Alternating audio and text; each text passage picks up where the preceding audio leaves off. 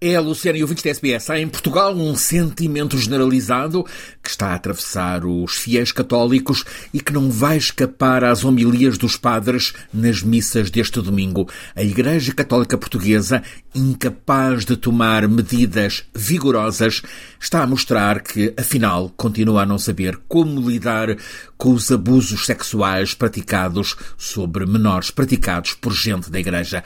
O relatório sobre os abusos sexuais na Igreja Portuguesa portuguesa foi esta semana analisado pela primeira vez pela cúpula da Igreja Católica Portuguesa. Foi na Assembleia Plenária da Conferência Episcopal Portuguesa, reunida no Santuário de Fátima.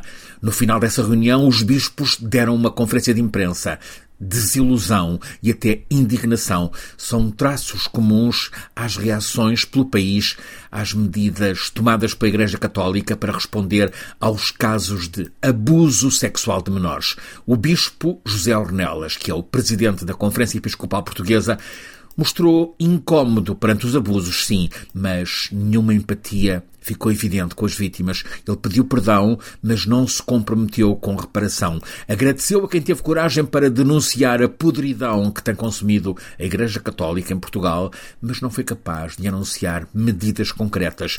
Foi um momento de falta de compaixão, com poucas medidas concretas, é com estas palavras que grupos católicos e associações que lidam com as vítimas deste tipo de crimes estão a reagir à resposta da Igreja ao relatório da Comissão Independente sobre abusos sexuais do clero sobre menores. Os bispos receberam da Comissão uma lista com, ao todo, uma centena de nomes de uh, agressores, abusadores dentro do sistema religioso.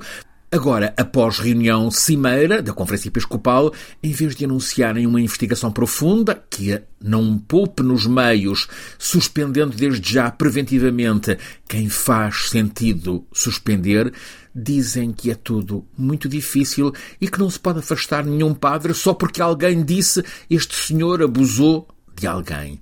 Um dos membros desta comissão, cujo trabalho está a ser muito elogiado por todo o país, o médico psiquiatra Daniel Sampaio, irmão do ex-presidente já falecido Jorge Sampaio, Daniel Sampaio assume em entrevista ao Jornal Público muita decepção a Igreja, diz ele, não se colocou do lado das vítimas. Lamentou que os padres apontados como abusadores, sem deles no ativo, não sejam afastados, pelo menos preventivamente. Acrescenta: esses padres devem ser suspensos. E se forem inocentes, então voltam depois ao ministério religioso. Daniel Sampaio conclui que estava à espera de uma resposta do plenário de bispos muito mais clara face aos dados apurados.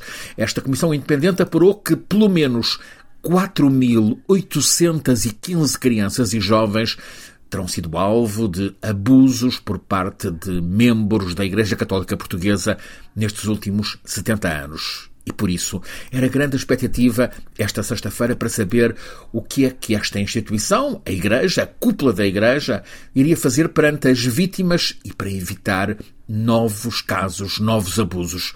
Ao final da tarde de sexta-feira, o presidente da Comissão Episcopal Portuguesa, Dom José Ornelas, anunciou a criação de uma nova comissão para continuar a receber denúncias e a analisar casos, embora sem explicitar grandes detalhes, para também apoio psicológico para todas as vítimas que o necessitem e queiram, e anunciou também um memorial. Há um comentário dominante nos jornais, nas rádios, nas televisões, nas redes sociais. Faltaram medidas concretas. Houve um passo atrás no caminho que a Igreja Portuguesa parecia ter começado a trilhar.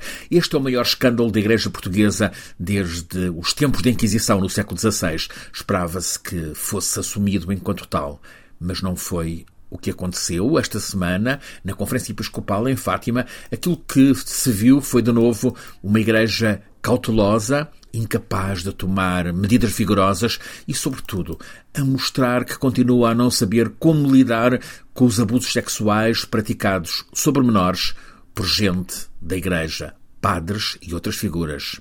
Em Portugal há 20 bispos e há 2.700 padres. Sabe-se que muitos bispos sabiam, sabiam dos abusos, encobriam e continuam em funções.